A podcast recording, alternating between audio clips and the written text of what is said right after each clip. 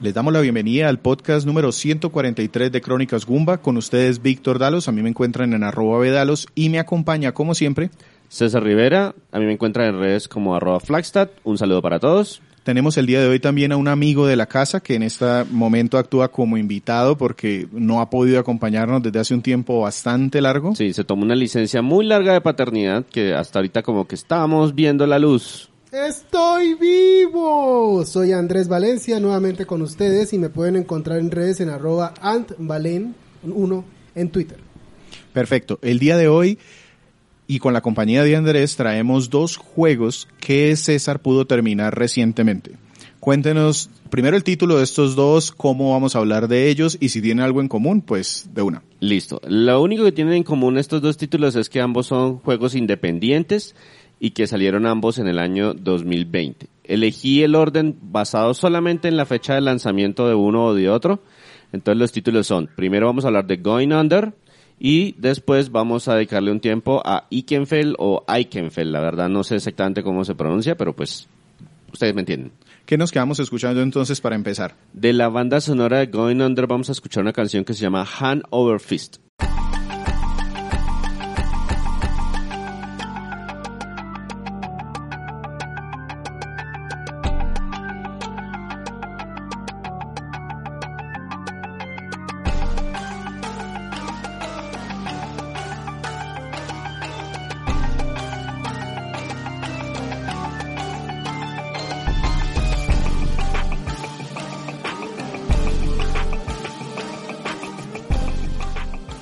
Going Under es un juego independiente de colores muy vistosos. Yo lo conocí por allá en su anuncio en una Nintendo Direct de estos de juegos independientes. Eh, eh, hay una muñequita ahí como protagonista. Cuéntenos Sí. un poquito quién lo hizo, cuándo salió. Sí, señor. El juego es un título roguelite en tercera persona con un buen nivel de acción y exploración. Fue desarrollado por una compañía que se llama AgroCrap y publicado por Team 17. Pero fue publicado en todas las plataformas de manera simultánea. Fue salió para PC, PlayStation 4, Xbox One y Nintendo Switch el 24 de septiembre del 2020. ¿De qué les voy a hablar? Les voy a hablar un poquitico sobre AgroCrap porque pues es una compañía pequeña que no tiene tampoco mucha historia y pues, pues, ya que tengo que hablarles de dos juegos en el mismo podcast, esa fue mi, mi aproximación. AgroCrap entonces les decía es un estudio pequeño, fue fundado en el 2019, eh, tiene como sede la ciudad de Seattle en Estados Unidos y en el momento en que estamos grabando este, co- este podcast cuenta con solo 11 personas en su equipo completo. O sea que es un indie en toda regla. Exactamente. Su único lanzamiento completo ha sido precisamente este título Going Under, aunque en mayo del 2022 anunciaron su segundo proyecto, un título que se llama Anderis Crab Treasure, que se espera salga en 2023 y de momento está confirmado para PC y Nintendo Switch, aunque dejaron abierta la puerta para lanzarlo en otras plataformas sin que tenga todavía fecha o... o- ¿Y o- por qué o- habrá ocurrido eso? ¿Hubo mayor aceptación de Going Under en, en Switch? En general en ventas sí. En general los independientes de les va bastante bien en PC y en Switch. Y igual, pues como están también cambios generacionales, muchas empresas de esas pequeñitas empiezan a mirar, oiga, lo lanzo en Play 4 y Play 5, me voy solo por Play 5, Xbox One y series, o me voy solamente por las series. Y eso es todo lo que tengo para hablarles de esta compañía. Perfecto. Eh, no- nos dices que es un roguelite y a veces con estos es complicado manejar la historia. Pero ¿tenemos algún tipo de historia aquí con esta muñequita que va por estos escenarios o como Sí, señor. De hecho, la trama gira alrededor de la protagonista que se llama Jacqueline Fiasco. Eh, todo el mundo la llama de cariño Jackie.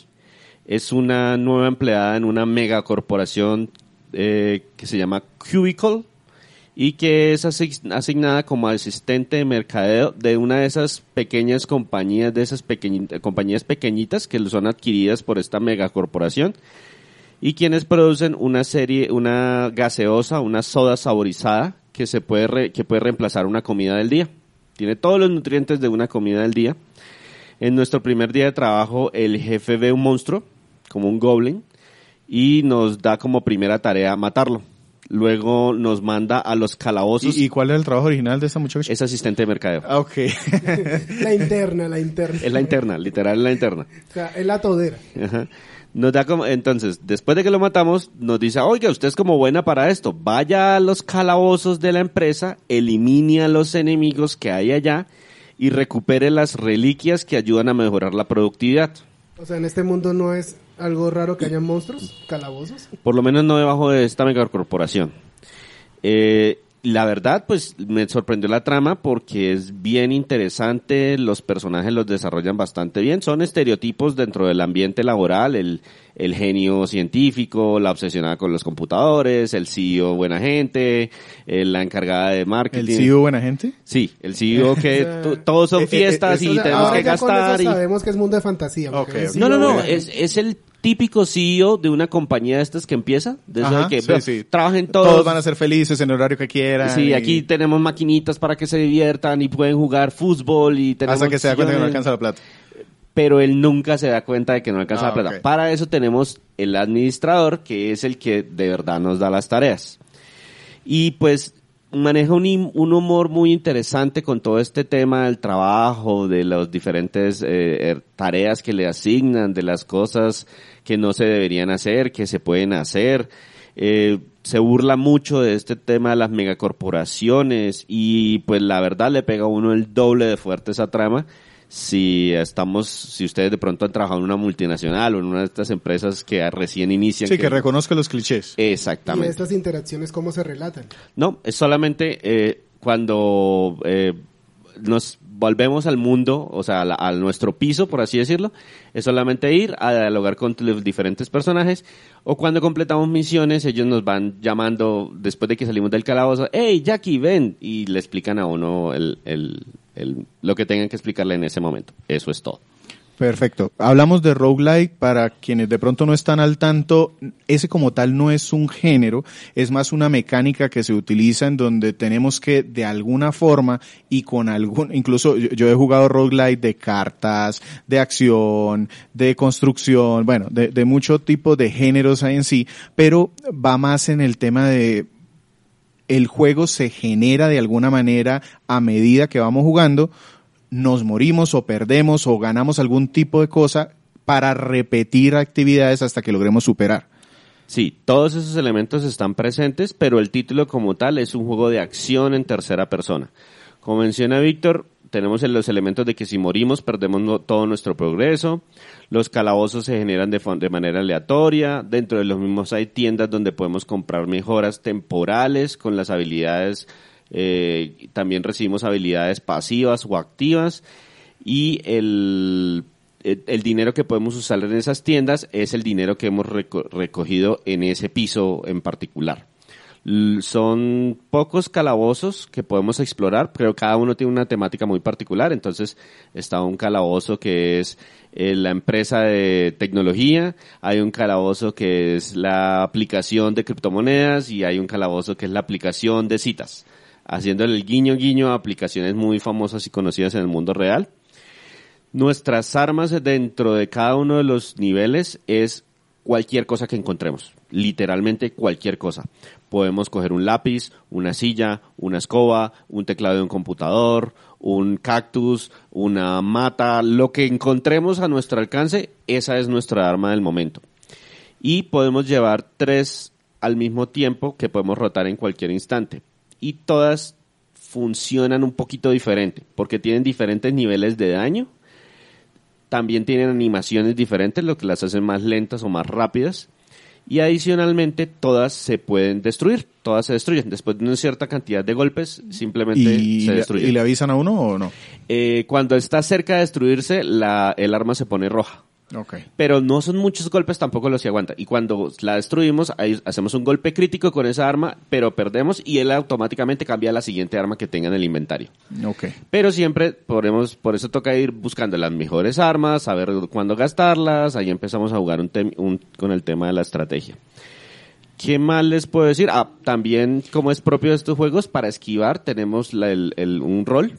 Eh, que nos da frames de, de invisibilidad que nos permite esquivar cualquier tipo de ataque. Entonces hay que aprender a reconocer patrones, atacar o contraatacar como Y, corresponde. y el roguelike en dónde está? Es decir, si perdemos contra los monstruos de determinado calabozo o aplicación. Lo que decimos, eh, yo voy bajando todo el calabozo, por ejemplo, de la aplicación 1, y si muero, me devuelven hasta el principio y trai- me traigo de regreso muy poquitos elementos. Y cuando vuelva a entrar al calabozo es completamente aleatorio, es decir, vuelve a generar los, las áreas con ma- un mapa completamente Pero se diferente. alcanza a sentir que hay recompensa en cada ron o no? Sí, sí hay recompensa gracias a los otros elementos del juego. Entonces, por ejemplo, eh, de este título tenemos la posibilidad de una de activar una habilidad al empezar el calabozo, es decir, de la lista completa de habilidades que son, pues yo jugué la versión que traía el contenido descargable, entonces son más de 100 habilidades diferentes.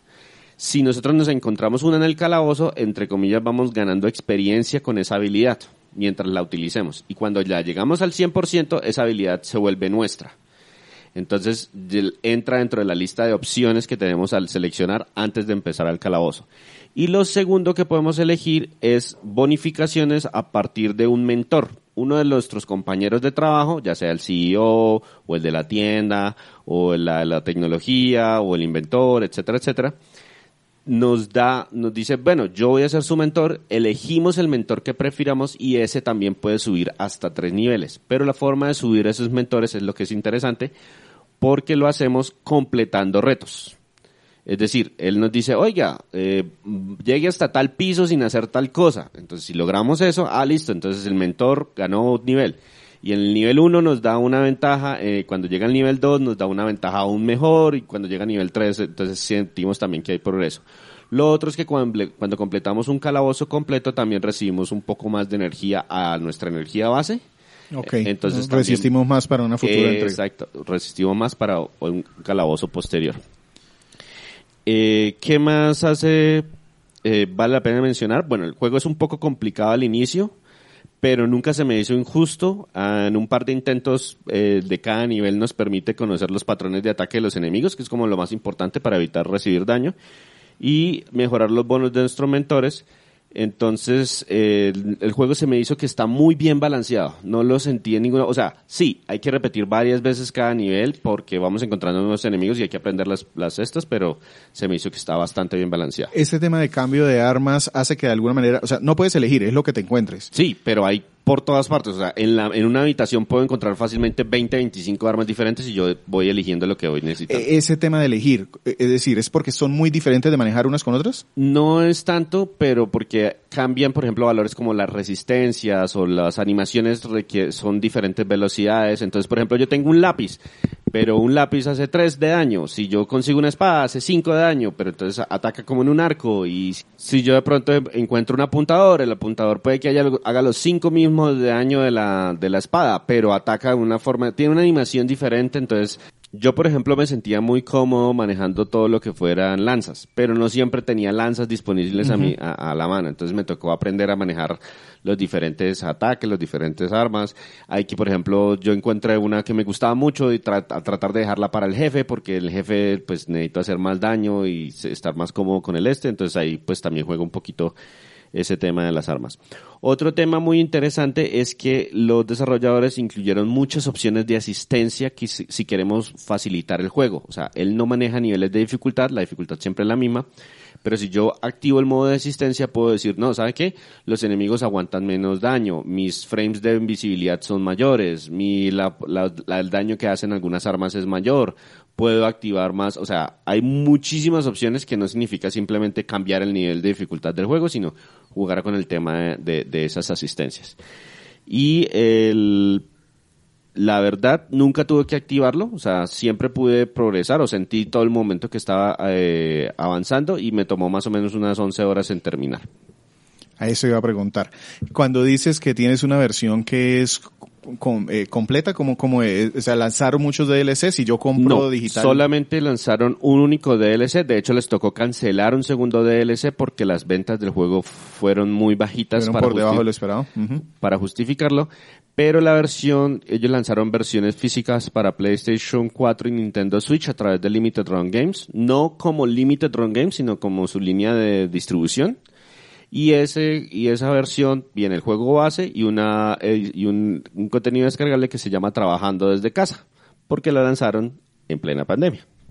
A mí me intriga algo de esas 11 horas. ¿Eso sería, digamos, desde tu experiencia como jugador o tú crees que un jugador novato pueda, digamos, eh, alcanzar a, a dominar las mecánicas del juego con facilidad? Lo que pasa es que si usted se siente que está simplemente varado o atorado, o sea, es decir, yo estaba repitiendo cada calabozo, póngale una- unas tres o cuatro veces antes de poder pasarlo. Entonces, tres o cuatro veces y a la cuarta, listo, lo logré. Pero una persona, por ejemplo, que se sienta demasiado atorado, simplemente activa las opciones de asistencia y lo pasa sin ningún problema. O sea, no se va a quedar jamás atorado precisamente porque Y eso tampoco le penaliza nada. Nada, le permite, Entonces- le recibe los trofeos y todo el cuento. Entonces un título completamente accesible para jugadores novatos, por así decirlo. O que no estén acostumbrados a las Sí, tiene la- por lo menos tiene las opciones. Y se me hizo que está muy bien balanceado comparado con otros títulos que jugué este año que definitivamente no. Y lo dice con un desprecio. No, es que están ya en podcast y sí recuerdo que no le fue muy bien. Los invitamos a escuchar por allá Course, ¿de qué? Dead Gods y Curse of the Dead Gods y School eh, de Hero Slayer. Que también van más o menos como en la misma línea de este. Pasémonos a los aspectos técnicos, empecemos con las gráficas. Eh, es un juego que lo vi muy bonito, es, hay muchos colores vivos, muchos cambios, mucho contraste, pero no deja de ser o de notar su herencia independiente. Se me hizo apastelado. Sí, el juego fue desarrollado en el motor gráfico Unity. Tiene un estilo visual muy particular, como lo menciona Víctor, porque los personajes no están diseñados como con muchos polígonos, sino parecen muñequitos dibujados por niños, Ajá. con bolitas y palitos, pero lo que hicieron fue que esas bolitas y palitos los, los volvieron poligonales y eh, le dan como unas formas redondeadas muy, muy interesantes. Y se nota que cada eh, fragmento del personaje y todos los elementos que están en pantalla son independientes. Hay muchísimos colores por todos lados. Y los diseños simples hacen que eh, sea fácil identificar todo lo que sucede en pantalla. Los problemas están más por el lado técnico realmente. El desempeño no siempre está a la altura de las gráficas simples. Hay momentos en que, ah, o sea, esto no debería estar sufriendo en mi PlayStation 4, ni en un Switch, ni en ninguna otra plataforma de ese estilo. Pero como que se quedan, no sé qué es lo, exactamente lo que está pasando, pero sí se siente como esos rezagos eh, por momentos.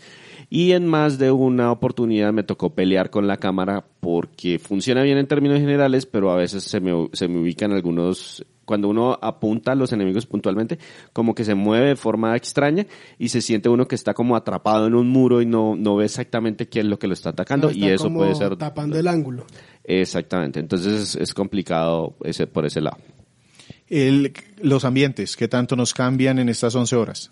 Cada una de las calabozos varía eh, toda la ambientación, pero los elementos que se encuentran en la misma no hay, no hay tanta diferencia. O sea, encontramos apuntadores en todos los tres niveles. La- en la mina encontramos armas muy específicas como son picos, palas y cosas por el estilo. Eh,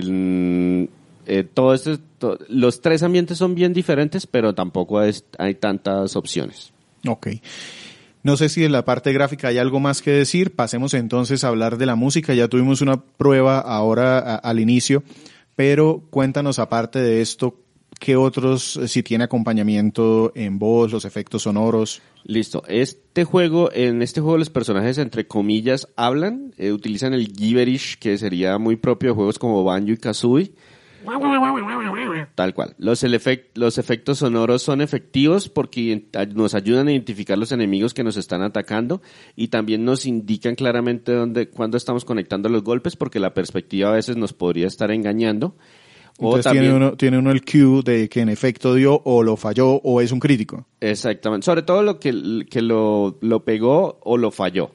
Y también el crítico sucede es cuando se nos rompe el arma, entonces también claramente no solamente vemos que se rompe el arma, sino escuchamos que se rompe el arma, entonces son guías eh, exitosas para, para su, objetivo. En cuanto a la música, esta parece sacada de las diferentes aplicaciones que representan los, cada uno de los calabozos. Eh, tienen varios elementos electrónicos y una variedad, digamos que apropiada para lo que logramos progresar dentro del juego. Vámonos, porque ya vamos como en la mitad más o menos del tiempo que normalmente tenemos para el podcast. Y son todos juegos. Y son dos juegos, sí. Entonces, hablemos de lo que más le gustó a César, lo mejor de Going Under. Listo. Lo mejor de Going Under para mí es, primero, la trama. Se me hizo ingeniosa, es graciosa y nos hace, eh, nos motiva a querer continuar a pesar de que estamos, entre comillas, atorados. O sea, la trama igual progresa, así sea para conocer un poquito más de las personalidades de nuestros compañeros, a pesar de que no eh, llevemos la trama, y hay un par de giros interesantes dentro del juego. El otro punto positivo que encontré es que el combate es sencillo pero satisfactorio porque cada una de las armas seguro van a encontrar alguna que les, eh, algún estilo que les guste, lo que les digo. A mí las que me fascinaban eran las lanzas. No siempre tenía disponible a la mano, pero pues había, habían opciones eh, de cada uno, de, de todas, habían muchísimas, muchísimas, muchísimas armas y casi todo se puede volver un arma dentro del juego. Y lo otro es que me pareció que los elementos aleatorios no afectan tanto el progreso, o sea, no es como que, que oiga, no, es que si usted constó con suerte, a la fija lo pasa, o que si estuvo con de malas, a la fija se queda. No, aquí a pesar de que no tengamos la mejor de las suertes, por ejemplo, con las habilidades que nos dan, si usted escogió bien su mentor y tiene una habilidad base interesante y más o menos conoce los estes, usted a la fija va progresando. Por lo menos siente que va bajando dentro de los calabozos. Ok, eso es lo mejor en estos roguelite que usted de verdad sienta que va ganando algo y no que está perdiendo el tiempo en una sesión. Vámonos entonces a los aspectos negativos. ¿Qué le pareció malo? Tengo un aspecto negativo y es que eh, para la duración se me hizo que habían pocos niveles para explorar es que no les puedo contar mucho, pero hay un cambio como mitad pero, de juego. Pero no se te hicieron cortas las 11 horas. Se te hicieron pocos los escenarios en esas 11 Se me hicieron pocos los escenarios para... Pasaste mucho tiempo en un cierto escenario. No, no les puedo contar qué es lo que pasa, pero digamos que jugué muchas veces... No logré sacarle el spoiler. Cada una de las... Cada una de las... De los calabozos que hay disponibles. Entonces, sí, en ese aspecto. me hubiera gustado, por ejemplo, que el contenido descargable, en lugar de... Agregar otro... Agregar a otro otra aplicación. Otra aplicación, otro calabozo adicional. ¿Y tienes algunos aspectos así que te pusieron de pronto o que te llamaron la atención sin ser malos? Sí, hay dos elementos que mmm, tienen ahí su fallo. Eh, uno es, por ejemplo, las descripciones de las habilidades. Hay unas que no son muy claras. O sea, no sé exactamente qué hace la habilidad que, estoy recibiendo. Y cuando siempre tengo la opción de elegir entre dos o tres, o cuando las voy a comprar. ¿Y te puedes devolver? Si compras una, ¿eso no alcanza a ser malo? Entonces, si compras una con una descripción que no... Por eso, pero es que esa la llevo por el resto del dungeon. Ah, ok, y la, la pierdes. La pierdo y pues cuando haya...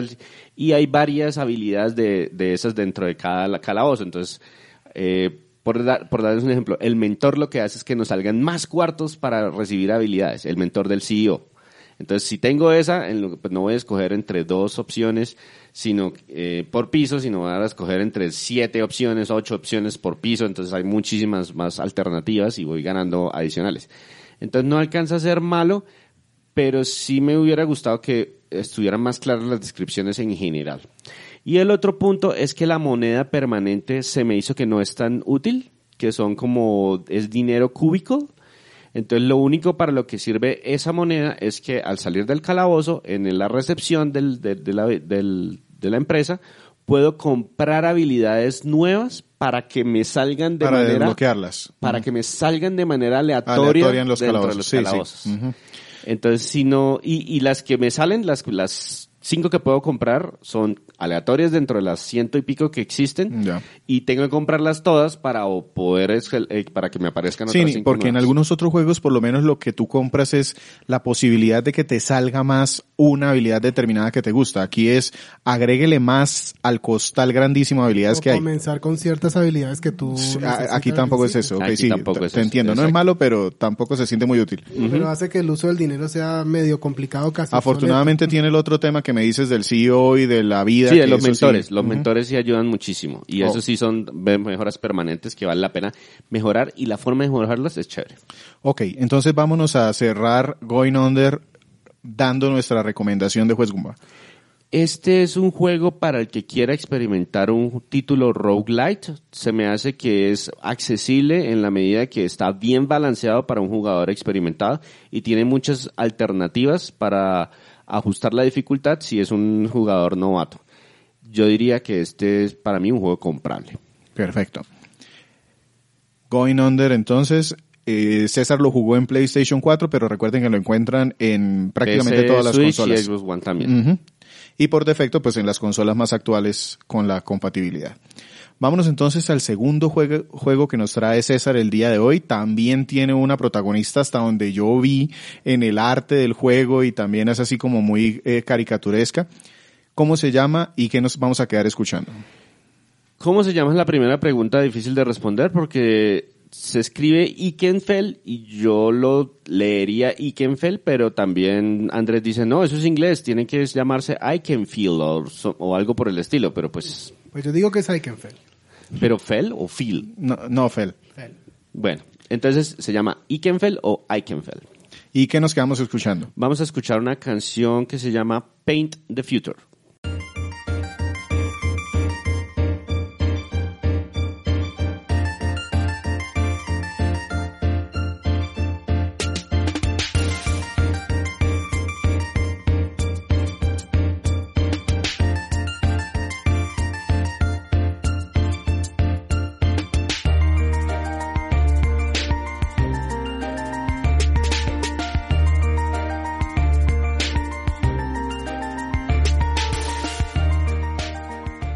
Por lo que se ve en el arte, Ikenfeld, que le vamos a decir así, es un juego de rol porque en algún momento se me pareció como a, no sé, Airbound, tal vez, eh, en, en su arte. Sí, viste, viste, desde el punto de vista gráfico, yo diría que es una muy buena aproximación. Ok. Y cuéntanos un poquito este juego, primero por qué lo jugaste, cómo llegaste a él y, qué nos quieres contar de él antes de empezar a, a hablar de cómo se juega. Listo. Este, como mencionaba Víctor, es un juego de rol por turnos con estética pixel art que fue desarrollado por un otro estudio independiente que se llama Happy Ray Games y publicado por Humble Games. Humble Games es, la, es el brazo publisher de Humble Bundle y, está desde el 2017 apoya muchos estudios de estos pequeñitos para lanzar versiones digitales de, de- de sus juegos en diferentes plataformas. Este en particular se lanzó, se lanzó el 8 de octubre del 2020 para PC, macOS, PlayStation 4, Xbox One y Nintendo Switch. ¿De qué les voy a hablar? Les voy a hablar un poquito del desarrollo del título porque esto tiene mucha historia.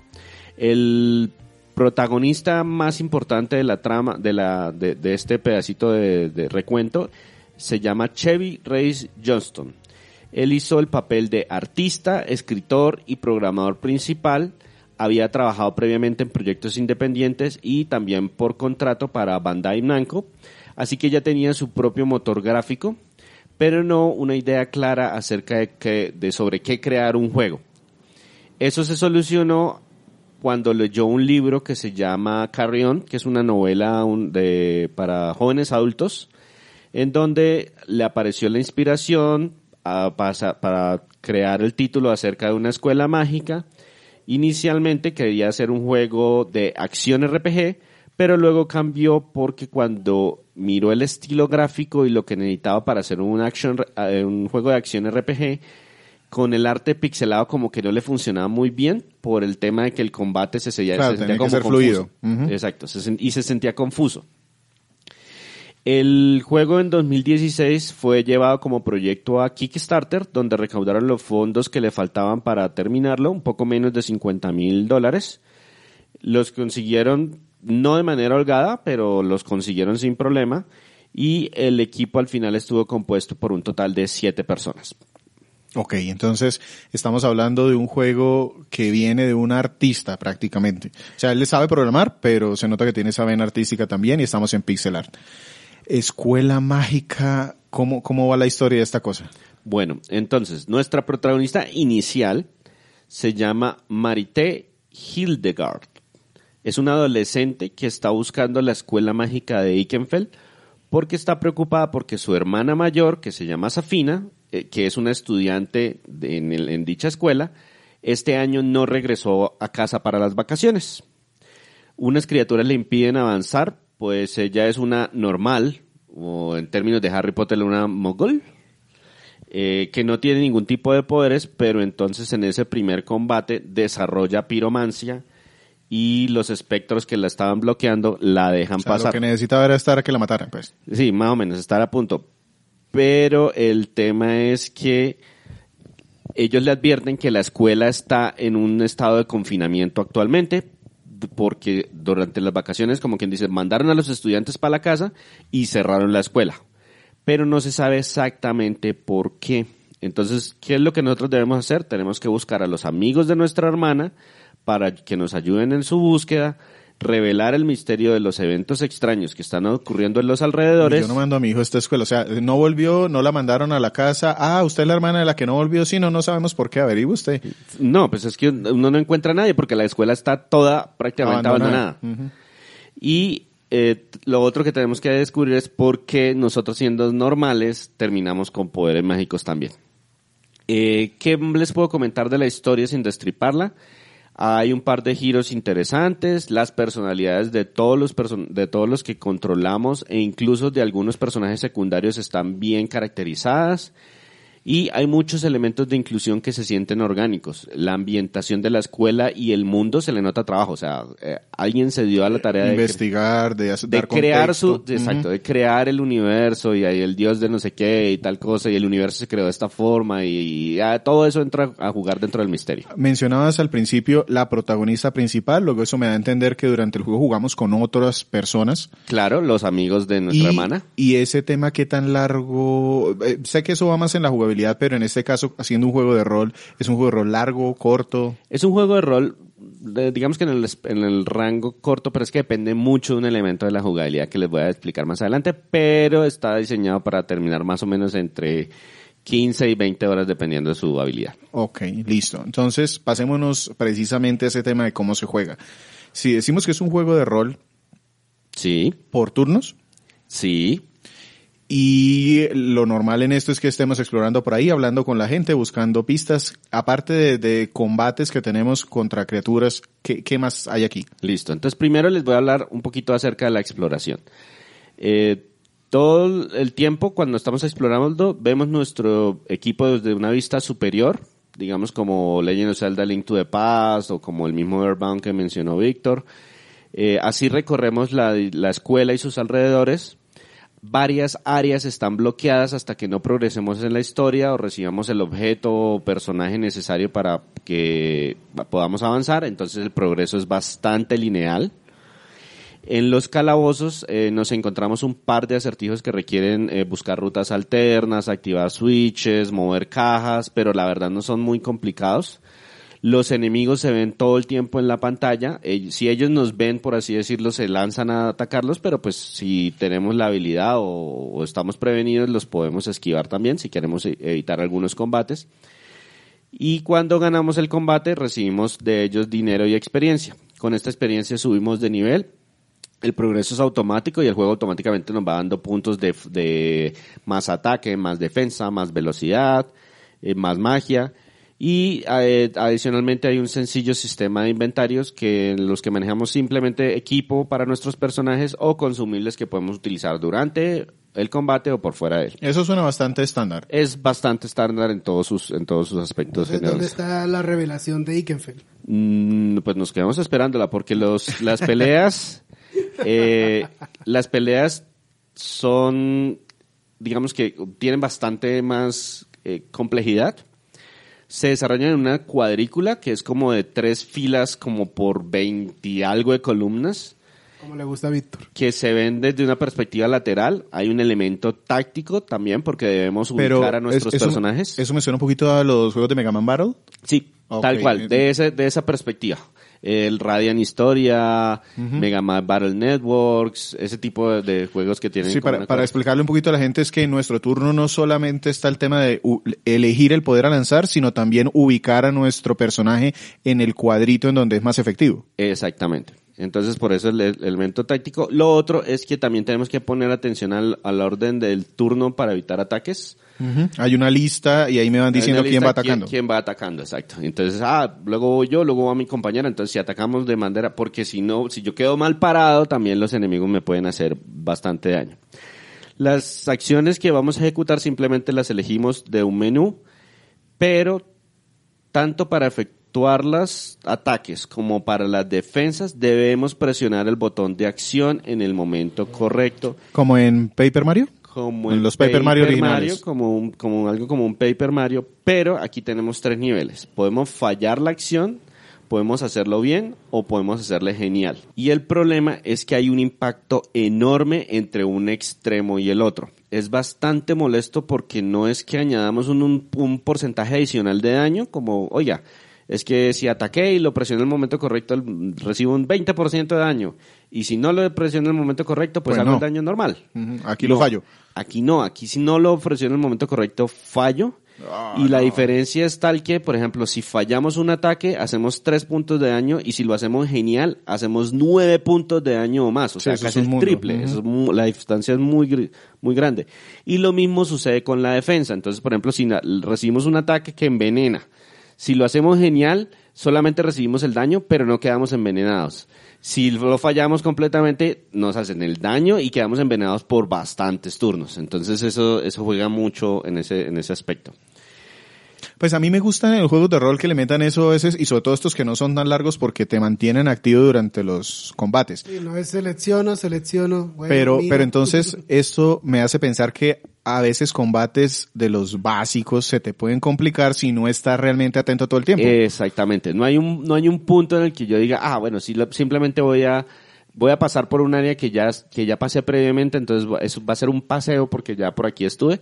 No porque igual tengo que tener en cuenta la ubicación de mis personajes, o sea, y eso puede alargar el juego de forma innecesaria. Eh, Exactamente. Y hay unas batallas que simplemente, o sea, sobre todo al principio del juego, eh, se vuelve crítico de todo este tema del- de la selección porque eh, hay muy poquita experiencia y llega uno muy justo a los enemigos, a los jefes, a los dos primeros jefes, llega uno muy justo en el nivel que debería estar y la- el combate se vuelve, eh, muy, la verdad, complicado.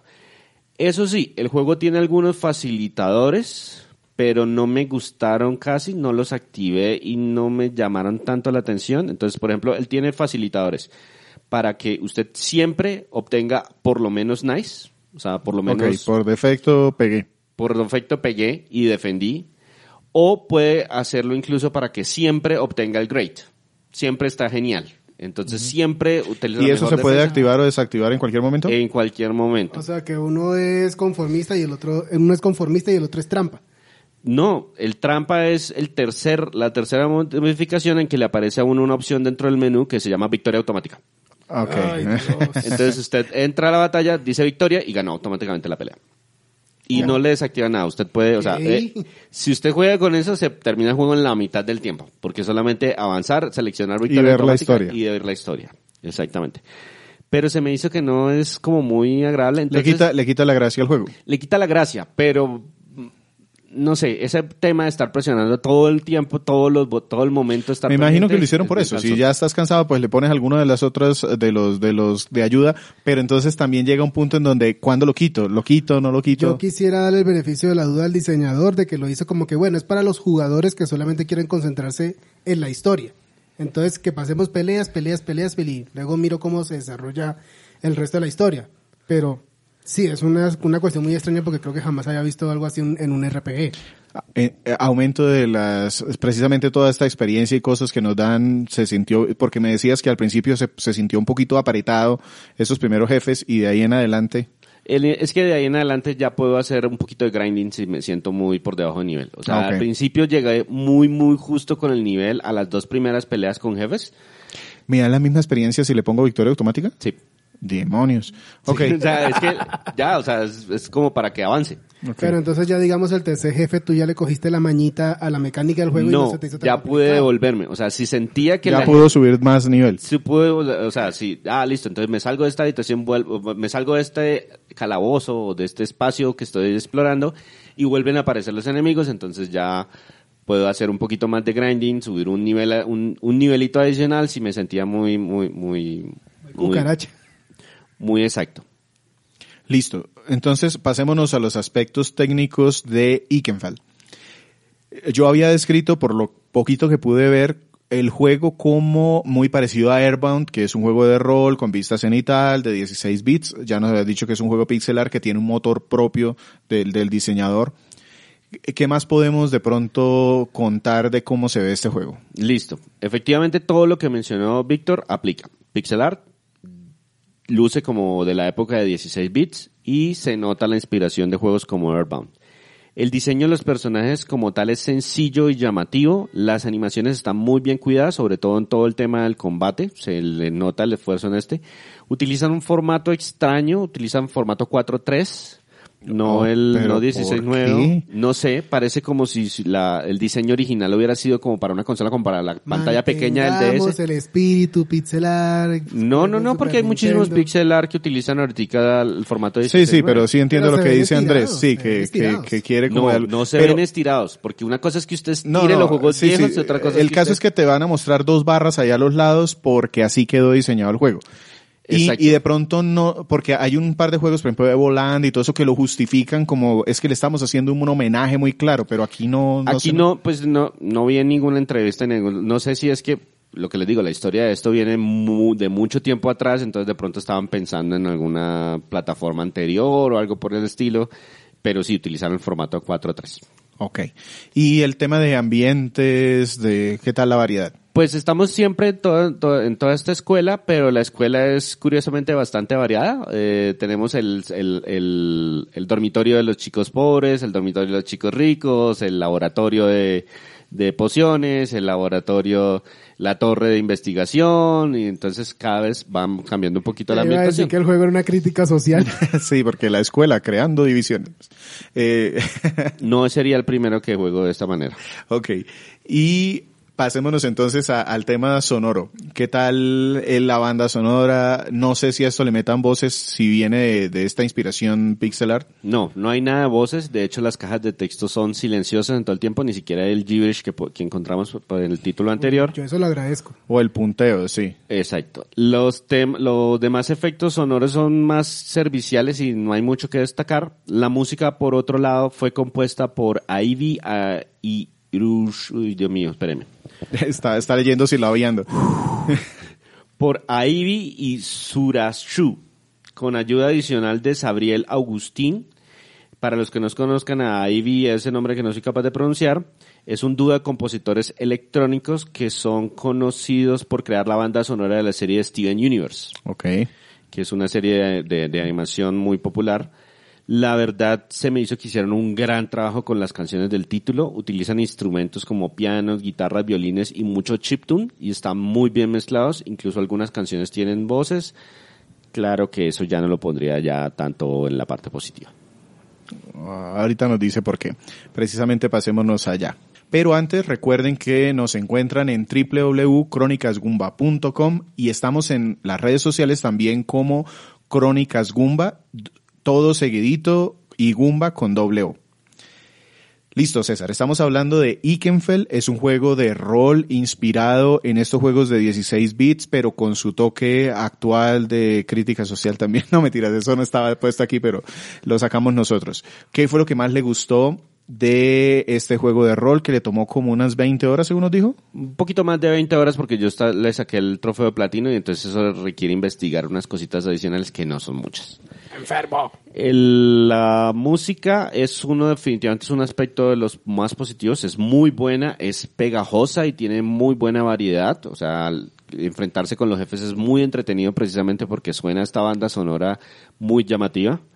Otro aspecto positivo es que la trama es interesante y es un misterio que lo involucra. Entonces, eh, primero estamos buscando a nuestra hermana, pero casi no sabemos nada de ella y nosotros al mismo tiempo que nuestro personaje está conociendo su historia, que es una busca pleitos dentro de la escuela, que ha hecho esto, que ha hecho esto otro, que Mi no ha hermana no puede ser. Sí, Sí, su, sí, y, su y hermana. los compañeros, oiga, usted ¿usted es la hermana de tal? ¿Cómo o sea, yo no sabía que esa señorita tenía hermana y que no sé qué, ah, se va a hacer lo mismo. Dinos etcétera, la etcétera. verdad, ¿eres adoptada?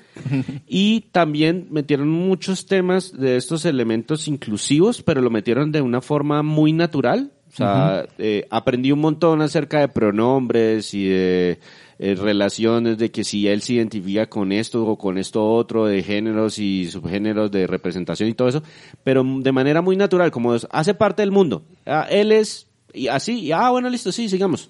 Eso no es como quien dice, no me lo están martillando, no me lo están martillando, sino que es algo que es parte del mundo simplemente. Y otro elemento que me gustó es que los acertijos ambientales son sencillos pero entretenidos. Ese tema de movamos las cajitas, de deslicémonos, de busquemos la ruta, son bastante divertidos. Perfecto. Vámonos entonces ahora a lo que no te gustó. ¿Alcanzaste a dejar ver algo de la banda sonora? Eh, no, la banda sonora no alcanza a ser malo. Los dos temas malos son el combate o la necesidad, más que el combate mismo, la necesidad de manejar el timing, el de presionar el botón en el momento Todo el sí o sí. Entonces a cada rato encontramos enemigos nuevos, hay que aprendérsele el timing a esos y so- luego vamos a un área donde ya estuvimos y ya se me olvidó cuál es el timing de esos. Ah, ah, yo, yo recuerdo que incluso, no, no, no sé si era el mismo Airbound o, o Modern 3, no, no recuerdo cuál era.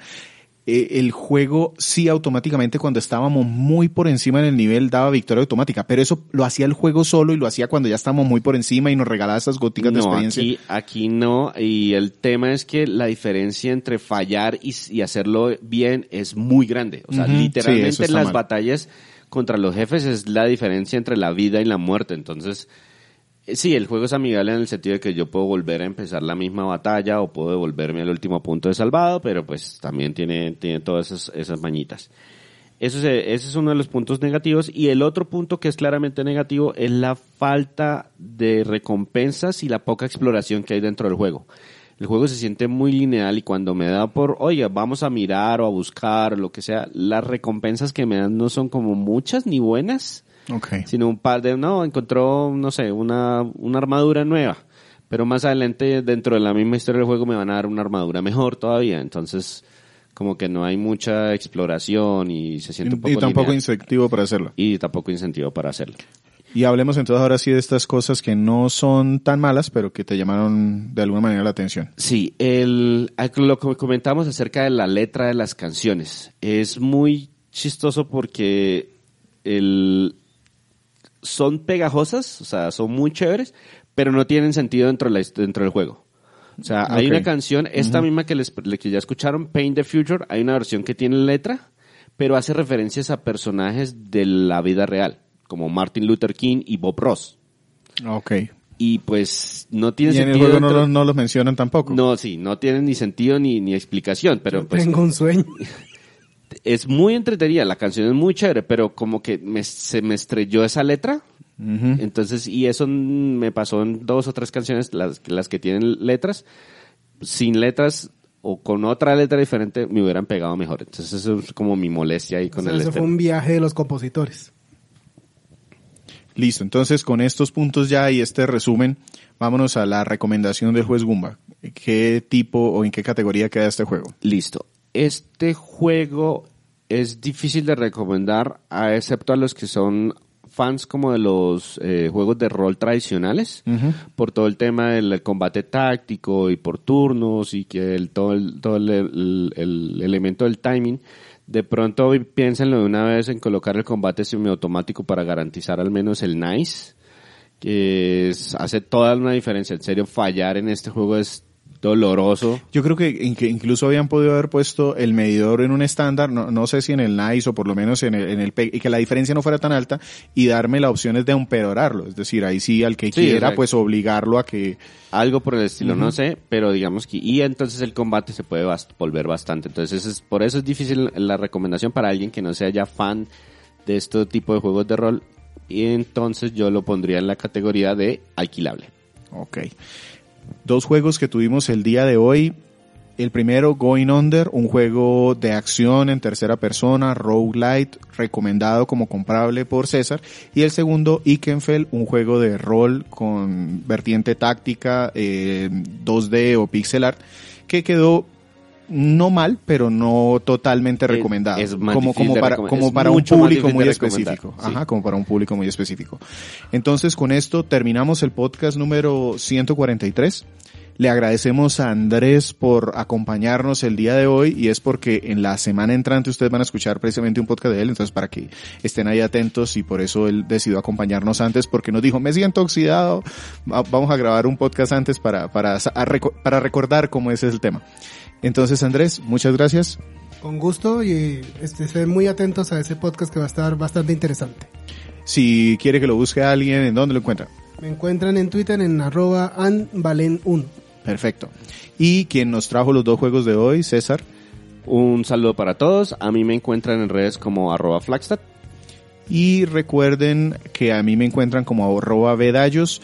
Muchísimas gracias por escucharnos el día que haya sido hoy.